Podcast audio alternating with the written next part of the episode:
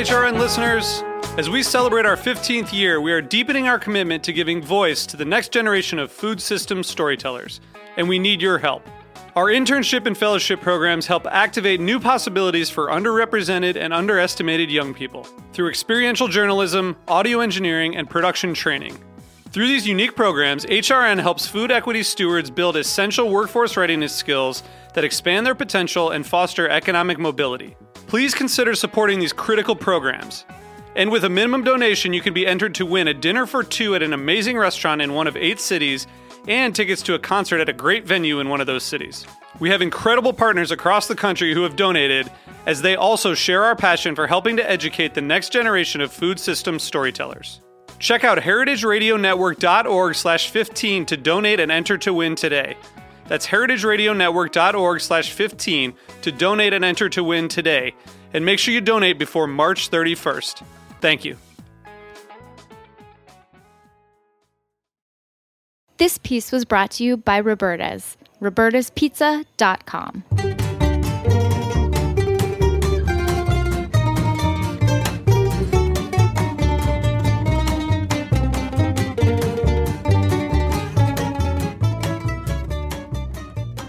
Un buen vino es como una buena película. Dura un instante y te deja en la boca un sabor a gloria. Es nuevo en cada sorbo y como ocurre con las películas, nace y renace en cada saboreador. Federico Fellini.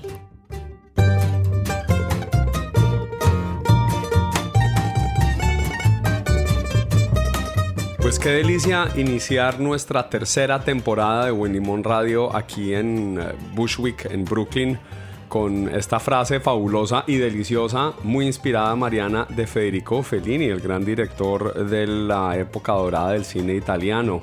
¿Cuál es tu película favorita de Fellini? Pues ocho y medio. La Dolce Vita, Amacord, La Strada. Son un listado largo, pero sí, lo ocho y medio es ese gran clásico inmediato que uno lo ve y lo, lo oía cantar a- al protagonista, pero él siempre hacía un, un sonido extraño cuando estaba empezando y estaba meditando y planeando sus próximas películas, porque esa película se trata de un director de cine y él hacía pa para para pa pa pa para y no paraba. Pero bueno, esta es la tercera temporada de Buen Limón Radio y no paramos nosotros en un momento muy fuerte para América Latina en la comida del mundo, Mariana. América Latina está de moda y eso lo hemos hablado en la temporada anterior. Virgilio Martínez con su nuevo restaurante en Hong Kong, por ejemplo, o Enrique Olvera que sigue transformando la cocina mexicana en New York, Juan Arbeláez, chef colombiano en París y tantos otros, Buenísimo él. quienes siguen sorprendiendo con su innovación, Diego, su conexión a las raíces, a su pasión, tan tan nuestra, tan tan latina. Entonces es un placer tenerte hoy, eh, Grace Ramírez, chef, eh, nacida en los Estados Unidos, de corazón y familia venezolana y con alma internacional también. Con alma latina. Ah, buenísimo. Chef Ramírez, bienvenida. ¿Cómo está, eh, cómo ha sido el 2018 en la vida de Grace Ramírez?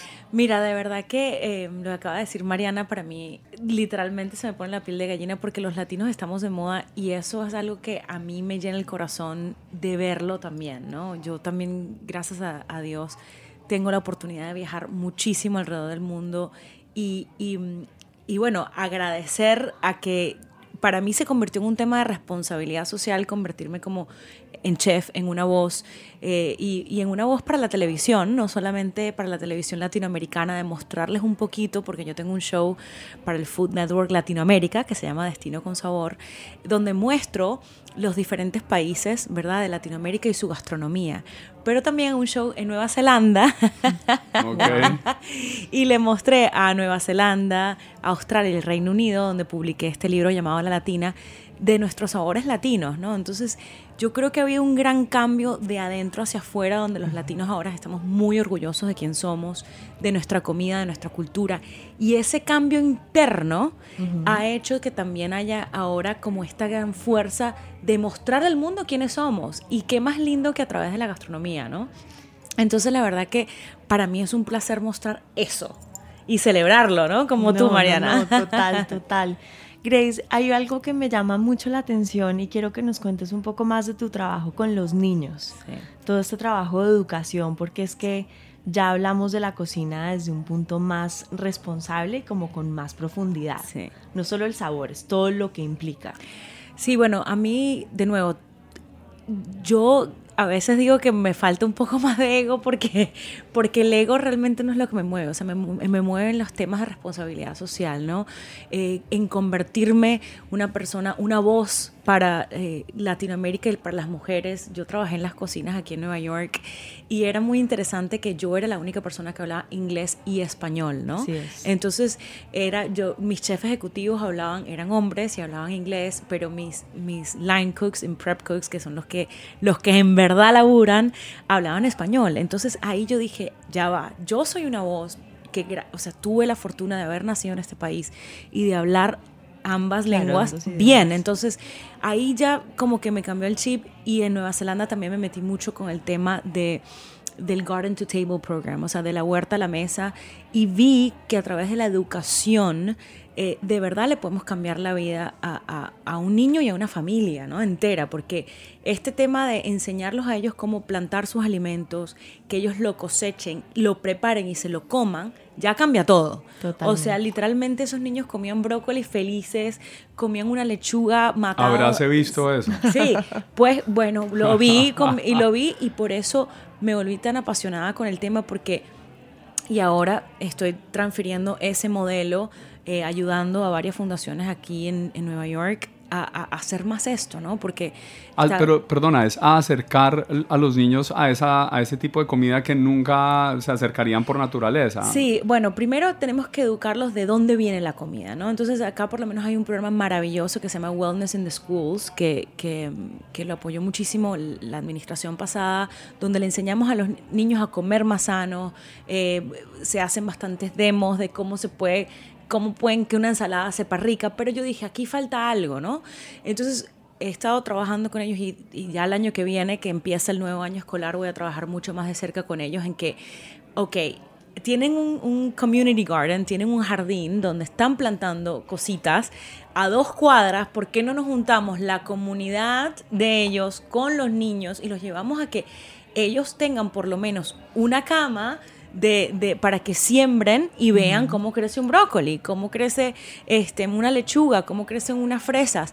Y ahí ya, y también estoy trabajando con el, el Horticultural Society, el Centro Horticultural de Nueva York, que está haciendo eso en, el, en Riverdale. Entonces, como que hay gente haciendo cositas por allá, por lo que estoy tratando yo es que nos juntemos y digamos, ok, los niños tienen que tener la noción de cómo crecen y cómo se preparan, porque también esa es otra cosa que si ellos no, no lo saben preparar, no saben cómo hacer. Hay una desconexión. Eh, hay una desconexión, pero si lo preparan, entonces van a su casa y le enseñan a sus padres y, quieren ir al mercado y comprar un brócoli, porque no siempre todo el año lo van a poder plantar, pero ese es más o menos el, el modelo que yo estoy súper apasionada y lucho mucho por eso. Grace, y ese, ese modelo de acercarse a los niños y acercar la comida a los niños, no veo, por lo que tengo entendido de tu trabajo en el pasado, que sea algo eh, meramente coincidencial o que haya pasado, sino es que tú empezaste tu carrera de trabajo en medios con Nickelodeon, sí. hablándole a niños. Sí. ¿Cómo fue eso? Sí, bueno, eh, mi familia siempre estuvo de algún lado involucrada en radio, televisión, novelas, comerciales. Y yo crecí en un set de televisión, ¿no? Y, pero fíjate qué cómico. Yo dije, ay, no, yo no quiero saber nada de la televisión porque toda mi familia estaba como en el medio. Mm. Yo voy a estudiar psicopedagogía, que es psicología infantil. Y me encantó, pero para mí, yo soy bastante susceptible, entonces era mucho ligar con, con, los niños y sus problemas, entonces dije, ya va, no, me voy a televisión. Pero ahí... Seguiste tu sí, lo seguí, el linaje. Y, y, y, y, Nickelodeon es una marca espectacular y, y la verdad es que, bueno, tuve la fortuna que una amiga de mi mamá que me ha visto crecer me dijo, bueno, te, te, contratamos de asistente del asistente. Cuando tenía 19 años empecé a trabajar en Nickelodeon. Qué bien, empezando como se empieza. Sí, trabajando muy duro. Aquí nada ha sido por casualidad. Entonces, haces, haces televisión, habiendo trabajado, habiendo que, estudiado la naturaleza de los niños, haces televisión para niños y en ese proceso, en algún momento te pica el bicho de la cocina. Bueno, yo creo que nosotros eh, para la comida significa tanto para nosotros los latinos. O sea, la comida para nosotros no es solamente comer, la, la comida es unión familiar, discutir todo, nos decimos todo, nos reunimos los domingos con el primo que nunca vemos, pero viene porque la abuela cocinó. Entonces yo crecí así con mi abuela, viendo que, que literalmente esa mesa estaba tan llena que parecía que se hundiera de, de, tanta comida, ¿no? Y era porque hacían como que si nada, le daban de comer a 50, 60 personas como si nada, que yo hoy en día digo, ¿cómo hacían? Claro, claro. Pero claro, es, eso es lo que yo más extrañaba cuando me mudé de vuelta a Estados Unidos, esa conexión con mi familia, esos olores, esos sabores que yo decía, ah, ¿cómo hago para recrear esto si sea mínimo? Entonces empecé a cocinar y estaba con mi abuela en el teléfono, ¿te acuerdas que ya habían esas, esas tarjetitas que solo uno llama. Solo llama, solo llama que uno llamaba, ¿te acuerdas? ¿Te acuerdas? había un pin. Sí, un pin, entonces uno le daba el pin, entonces a veces te acababa el saldo. Y bueno, y a mi abuela me explicaba por horas la carne mechada o cómo hacer una arepa porque no tenía ni idea. Y bueno, mi, mi trayectoria fue Nickelodeon, MTV, Food Network. Porque yo me obsesioné en que yo quería trabajar con comida. Ya, ya, ya. ¿Qué hiciste con MTV? Y con MTV era productora también de televisión. Pero de nuevo, cuando yo trabajaba para el Food Network era como que, espérate, por aquí no hay suficiente sabor latino. Trabajé por tres años con Bobby Flay, que fue una experiencia espectacular, pero yo le decía, oye, pero pon más comida latina en tus shows, y no sé qué, me dice, bueno, sí, ¿cómo hacemos? No sé qué, él siempre de verdad que, que él apoya muchísimo los latinos y la comida eh, latinoamericana, y después ya le dije, bueno, yo tengo que ir a mostrarles lo que es. Qué bien. Quiero preguntarte, y Diego, abre por favor la primera página del libro con la dedicatoria por tu abuela, Sí. que lo acabas de mencionar. Sí. Abuela, Qué mujer esto es para ti. Sí. Grandma, this is for you. Y tu abuela es una réplica de Carmen Miranda. Sí, O estaba disfrazada. Estaba de- disfrazada Vestida de de- Carmen Miranda. Sí. A full color, falda de colores amarillo, azul, rojo, verde, blanco. Y, Y una piña en la cabeza. Y una piña espectacular en la cabeza. Mira, mi abuela eh, falleció hace una- un año y de verdad que para mí ha sido devastador porque mi abuela era esa fuerza. eh, eh, eso todo ha sido dedicado a ella, ¿no? O sea, yo me empeñé en tener el libro porque yo quería que sus recetas estuvieran inmortalizadas, ¿no? Eh, y, y- y las recetas familiares, ¿no? Porque eso representó mi infancia, ¿no? Y mm, mira, todavía se me pone la piel de gallina porque ha sido muy fuerte para mí. eh, eh, ahora no tener a esta persona que a quien le he dedicado mi vida entera, ¿no? Eh, Claro. Los shows, mis shows también, yo decía, yo quiero que mi abuela aprenda la televisión y me vea. Ay, claro que sí. Claro, y lo logré, o sea, justo salió el show antes de que ella falleciera y los vio. ¿Qué año? Y lo- eh, o sea, el show salió hace un año y medio y ella falleció hace un año. Ya. Entonces los vio todos y, na- y esa satisfacción de sentir de, de imagínate, o sea, yo me tomaban mis primos fotos de ella viéndome en la televisión, era como bastante surreal. Así que sí, sí. Bueno, es que pues- las abuelas en Latinoamérica son lo no. No, pues, máximo. Mariana, No, es Mariana, que háblanos te de tu oigo y se me encharcan los Sí. ojos porque mi, mi relación con mi abuela era igual. Sí. Igual, igual, igual. O sea, ella fue mi inspiración en la cocina. Era, sí, el eje de nuestra familia. Entonces, por Es eso la me tocó vida. una fibra, exactamente. ¿Cuándo fue? ¿Ella te enseñó a cocinar a ti? Sí, sí. Y también era, uno llegaba a la casa de mi abuela y de repente llegábamos 10 o llegaban 5 y ella tenía almuerzo para todo el mundo.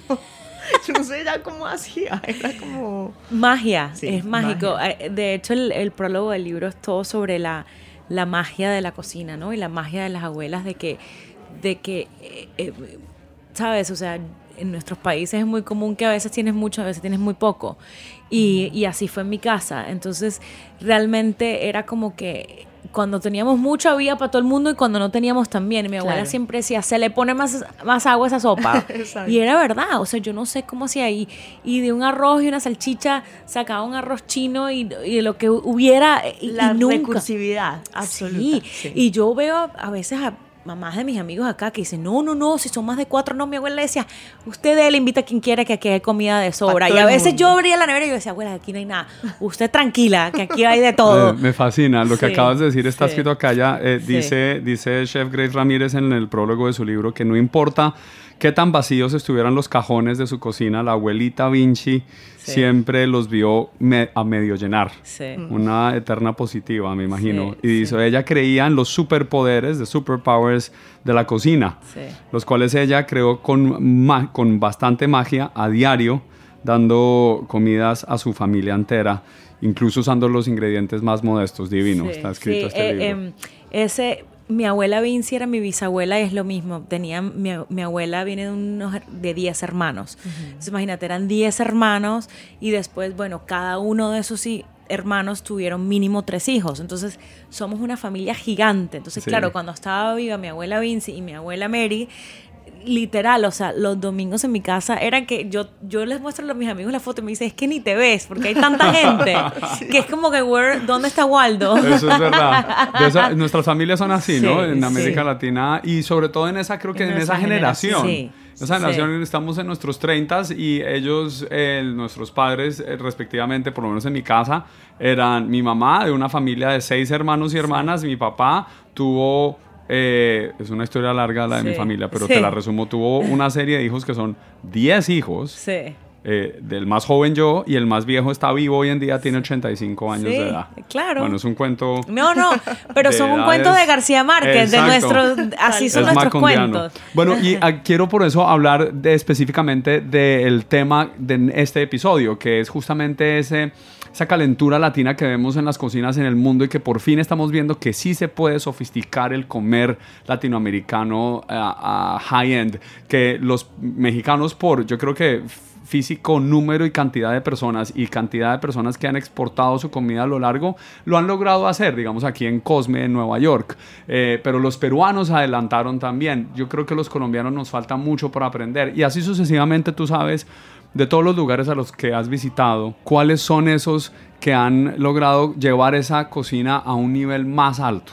Mira, yo creo que tú lo has dicho tal cual, o sea, empezaron México, eh, le tenemos mucho que agradecer por su maravillosa gastronomía y, y es una, o sea, es culturas ancestrales, ¿no? O Sí. sea, tenemos los mayas y los incas que, Sí. que, que esos son, o sea, de ahí vinimos, ¿no? Sí, o sea, después lo que pasa es que hubo un mestizaje grande, pero, pero para mí México y Perú conservan muchas raíces muy fuertes, muy ahí están, o sea, conectadísimos con de dónde vinimos. Entonces, sí, claro, primero eh, eh, vino México con mucha fuerza. Yo creo que en todas partes del mundo hay un restaurante mexicano, pero de nuevo hubo un cambio interno fuerte, porque ¿qué pasa? O sea, mi generación y la generación anterior, que esta generación de los chefs, el, el boom de los chefs, fuimos a estudiar a Europa, fuimos a estudiar a, a Estados Unidos, Europa, España, eh, Italia, Francia, pero ¿Qué pasa? Yo, el común denominador aquí que pasó fue que, claro, es- toda esta camada de chefs estudiaron en, eh, en- en sitios increíbles, se hicieron sus prácticas en sitios impresionantes, pero después, ah, mira, eh, prepárate una empanada y, ay, y- ¿Cómo es y que se hace una empanada? ay, mira, pero prepárate una arepa con chicharrón, ay, y- y- o sea... Entonces ahí hubo un quiebre cuando alguien le pedía en esos países o hazte un arroz con coco y le decían, ay, es que mm, déjame llamar a mi abuela a ver cómo Eh, es que lo tal hago. cual. Y entonces un y dijeron, ya vaya, ya va, ya va, pero si nosotros tenemos una comida espectacular que el mundo está pidiendo y yo no lo sé hacer. Entonces han vuelto a sus países y han creado conceptos increíbles con la técnica que aprendieron a- afuera.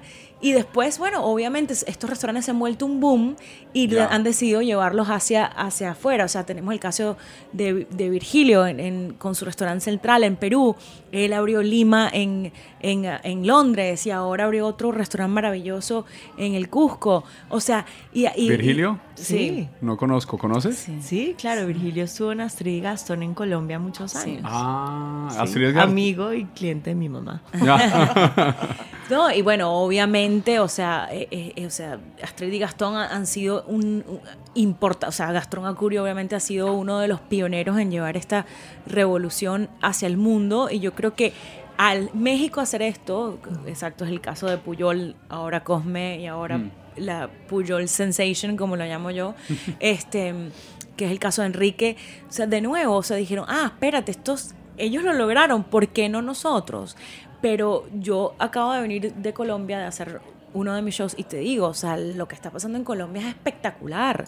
O sea, tienes los hermanos Rausch, este, eh, eh, haciendo comida gourmet, eh, pero, pero muy tradicional, ¿no? O sea, que yo creo que está pasando dentro de Colombia. Lo que pasa es que, bueno, unos más que otros han logrado interna- internacionalizarse. Lo que pasa es que Claro. necesitas un equipo muy fuerte y con muchas ganas de irte al exterior para de verdad hacerlo, ¿no? Ya. Eh, em, está Harry Sazón haciendo in- cosas increíbles también, comida colombiana típica a otro nivel.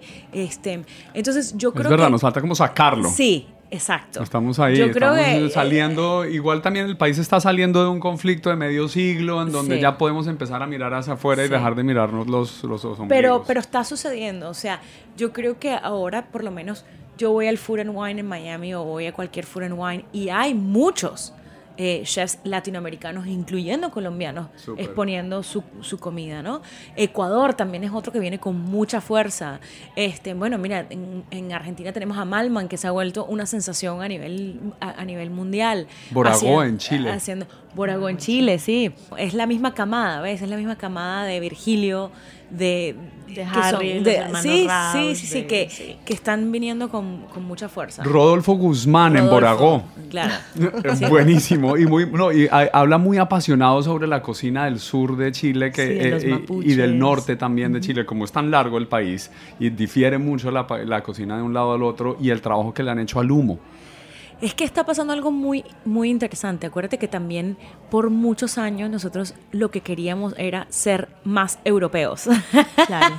o más americanos. Entonces, claro, hubo muchos años de querer ser, ah, ok, quiero lo, lo que es español o italiano o francés. Y ahora dijimos, espérate, pero nosotros tenemos una cantidad de productos autóctonos increíbles que no tenemos ni idea y se están perdiendo esas tradiciones. Entonces, claro, gente como Rodolfo, gente como Sí. Virgilio, gente como Gastón están haciendo, Que gente como, o sea, está Leo o sea, hablemos de Leo en Colombia. Leo es una mujer con un par de pantalones Sí. bien puestos. Y te voy a decir, la Mariana trabajó con la ella, comida de Leonora Leo- Espinosa. La, la comida de Leo es increíble. Es un restaurante de, de nivel mundial. Se ha ganado ahora no sé cuántos premios. O sea, de hecho es Sí. eh, este, la mejor chef mujer de Latinoamérica y es colombiana. Sí es, y es una es, Una eso sí, es energ- energética como ella sola Qué divina.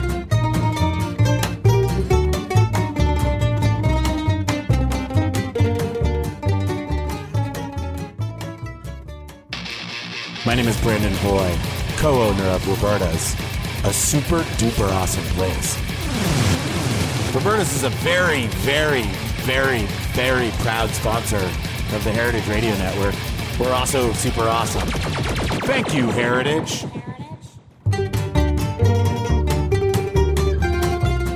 Chef Grace Ramírez, antes de seguir y de finalizar la entrevista, quiero hacer eh, una pregunta sobre Venezuela. Venezuela, no sé si vayas a hacer o hayas hecho en esta parte de tu show de televisión un acercamiento a Venezuela que la llevas en la sangre. Y, el país, más allá de su comida, sino de su situación actual, ¿cómo, cómo lo ves desde, desde tu lugar de vida? Es un tema muy complicado porque, porque la gente está pasando hambre y eso es una realidad. O sea, Venezuela vive un mundo paralelo. Eh, eh, eh, para mí es un tema muy álgido porque la mayoría de mi familia vive ahí. Y yo trato con todo lo que hago acercarme, eh, poner el nombre de Venezuela en alto, celebrar su comida. O sea, mi libro tiene muchas recetas de Venezuela. Siempre hablo de Venezuela. Pero lamentablemente tenemos que entender que en un mundo corporativo yo no tengo el poder de ir a Venezuela con mi show.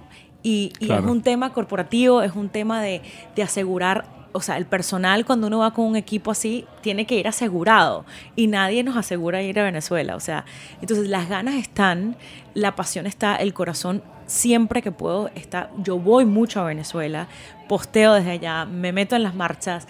O sea, yo estoy súper activa con Venezuela, pero eh, a nivel de shows gastronómicos es complicado. Y, y para mi corazón es dividido, porque yo puedo celebrar la gastronomía con la que yo crecí, pero el país está viviendo un momento muy complicado. ¿Cómo fue la última vez que estuviste en Venezuela? El año pasado estuve con marchando.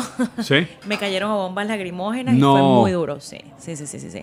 Sí, sí, sí. Y vi cuando mataban al chico, fue Uy, muy no. duro, muy duro. Sí, entonces como que hablar de gastronomía cuando, cuando, cuando lo, lo que más me preocupaba era cómo consigo comida para mi familia, su- cómo consigo, cómo consigo medicinas para mi abuela, para mi abuelo, para todos mis, ¿sabes? Mi- ya mis tíos se están poniendo viejitos y mi, mi único foco cuando estoy allá es conseguirle medicinas y comida. Sí, claro. Para que ellos vivan. Y los hospitales, el Sí. reportaje del New York Times sobre los hospitales. Y la- eso es así. eh, es- sea, mi abuela sobrevivió gracias a la red de amigos que yo tengo por toda Latinoamérica, la mayoría chefs, de que me mandaban medicinas. O sea, o se lo mandaban a Colombia un amigo que venía a Venezuela y así a Miami, otro por un courier, ta, ta, ta, pero eh, es un estrés eh, demasiado fuerte. en, en el periodismo que hemos hecho desde Colombia y desde Estados Unidos mirando hacia, hacia Venezuela es, es sorprendente y es difícil porque también a los reporteros no los dejan entrar. Eh, y acercarse ya fue con una cámara, alguien te dice de dónde saliste, quién eres y te vas del país. Eh, es algo muy difícil y gracias por compartirnos esa- Sí. ese aspecto tan personal Sí. al respecto, porque Sí. yo sabía que es un tema difícil para cualquier persona, pero sobre todo alguien que, que tiene esas ganas de mostrar su país eh, y el de su familia, pero que no puede porque es que no, no inevitablemente se están muriendo de hambre. Sí, Entonces, yo lo vivo y, y de hecho uno de los proyectos que tengo el próximo año es lanzar una barra de chocolate apoyando a chocolates mantuano que están haciendo una labor espectacular con el cacao, tratando de mantener el cacao vivo y, y- y cosas así son las que me enfoco, ¿no? En las Ya. que puedo hacer y no en las que no puedo hacer porque si no es muy triste. Pues Grace, estaremos esperando esa barra de chocolate ansiosamente. Gracias. Y tenerte nuevamente en Buen Limón Radio. y Cuando quieran. bueno, pero antes de irnos, quiero hacer un, un- un comentario y un juego, rápidamente. No, el comentario es sobre el, eh, eh, tratar de sos- sostener de Venezuela eh, el cacao, como lo dices tú, pero también otros productos que son... El ron. El ron. Claro. Entonces leí en, el, en, en un diario acá estadounidense que entrevistaban a los presidentes de las compañías de ron y, les decían, bueno, ustedes, ¿dónde están parados? ¿Ustedes están tratando de ap- apoyar a sus empleados y a las familias de sus empleados o están al lado del gobierno que pues, les da las licencias, etcétera, etcétera? Y ellos muy, muy difícilmente contestaron la pregunta de decir, tenemos que seguir haciendo lo que tenemos que seguir haciendo porque no podemos dejar de exportar ron. Entonces tienen que jugarle el juego, entre comillas, a la situación. Y uno de esos es ron diplomático, Sí, delicioso. justamente. Buenísimo. Entonces- Pampero diplomático. Eh, pero- Tenemos rones espectaculares. Entonces imagínate la diplomacia del ron diplomático. Claro. Muy complicada. Muy Sí. irónico. Eh, Sí. Y el juego, Mariana, es que en este libro tan espectacular, La Latina, de, este es de Risoli, tengo entendido. No, Random House. Random House Mordauri. Sí, sí. Eh, y en este libro, cada una de las recetas está marcada por un país. Entonces yo quiero leer la receta para ver si sabes el país. ¿A mí? Pero claro, porque si se lo leo a nuestra invitada, Yo entonces... sí voy a saber. Ella, ella sí sabe. A al- a la pared, a la pared. Ok.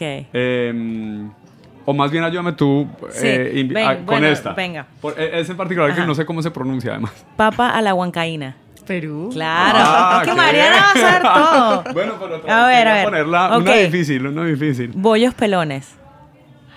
Uy, se ven deliciosos además. Yo creo eso tiene puro nombre venezolano. ¿Sí? Sí, total, total. A Hagamos, ver. hagamos cinco, ya van dos. A ver, a ver. A Mariana ver. la pusimos A a ver, no, es que ella va a saber todo. Va a cachetirroja saber y todo. Pa' ver, pa' ver, vamos a ver, vamos a ver, vamos a ver. Hay unos colombianos también deliciosos, hay unos postres también. Sí, Uy, sí, qué sí, sí, pero espérate, es que está, es que claro, la, la, ok, no, este tiene nombre de brasilero, vas a ver. Tú sabes, tú sabes que no hay afán además porque podemos, Ah, podemos bueno, ok. cortarlo. Este, vamos a ver. Pero van dos. Claro, no, es que, es que otros son tricky porque, porque tienen, ajá, el pastel de choclo, Argentino. Chileno. Chile. chileno, chileno. Porque es que, es- ¿qué decía? Hay pastel de choclo con, Con, pebre. pebre, sí. Bueno, el pebre siempre va como que al lado, es como el pico de gallo. Como el- el ají. eh, es como, como un pico de gallo mexicano que siempre como que se lo pones a todo cuando Como estás en. Chile. Sí, Buenísimo, sí, sí. buenísimo. El arroz con coco, obviamente. Colombiano. Claro, claro. Y, ¿y quién le dice? eh, bueno, este obviamente vas a saber. Brigadeiro. Ah, bueno, pues Brasil. Buenísimo. Y, y, mm, a quién le rendimos homenaje aquí. ¿A quién, quién le dice parchita? El mousse de parchita. Ay, Parchita yo es maracuyá, ¿no? Por eso, pero ¿quién le dice Venezuela. parchita a la maracuyá? Sí, bien. Muchas gracias por ese juego, Sí, buenísimo. sí. Eh, seis, ¿Cómo? Sí, sí, seis de siete. Seis Seis de de siete. Nada mal. Chef Grace Ramírez, gracias por Sí. estar con nosotros. No, gracias a ustedes, de verdad que gracias por, por hacer esto, por, por y qué, qué rico hablar español, es que a mí me encanta hablar español. Buenísimo. El, el proyecto que tenemos aquí, Sí. ahora que hablabas de las personas que te están ayudando, que te Sí. ayudaron cuando estabas trabajando en los restaurantes, eh, nosotros les llamamos que ellos son el tuétano de la cocina de Estados Unidos y queremos que sean ellos los que nos oigan e invitarlos a venir aquí a hablar. Ok. Es decir, con el line cook, con el que está ahí, con el inmigrante que vino y que manda plata a su país y Ok. que prepara todos los días y corta el pescado como tiene que cortarlo. Y por eso hemos creado, esa es la idea detrás del podcast, es llevar las voces de los grandes latinoamericanos a las personas que están en las cocinas y que ellos mismos compartan sus experiencias también, conectarnos poco a poco. Perfecto. Entonces tú eres una parte crucial de esa conexión. Muchas gracias por haber estado A con nosotros y felicitaciones por esa carrera. Muchísimas gracias. No, divinos, gracias a ustedes. Yo me comprometo a traer esos line cooks y a quien, quien ustedes quieran. Gracias. Conozco muchos de ellos. Esto ha sido Buen Limón Radio desde Roberta's Pizzería en Bushwick, en Brooklyn, para Heritage Radio Network. Muchas gracias. Yay. Gracias. Muchísimas Qué lindo, gracias.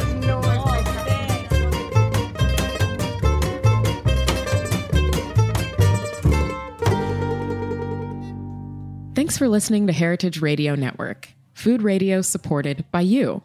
For our freshest content and to hear about exclusive events, subscribe to our newsletter. Enter your email at the bottom of our website, heritageradionetwork.org. Connect with us on Facebook, Instagram, and Twitter at heritage underscore radio. Heritage Radio Network is a nonprofit organization driving conversations to make the world a better, fairer, more delicious place. And we couldn't do it without support from listeners like you. Want to be a part of the food world's most innovative community? Rate the shows you like, tell your friends, and please join our community by becoming a member.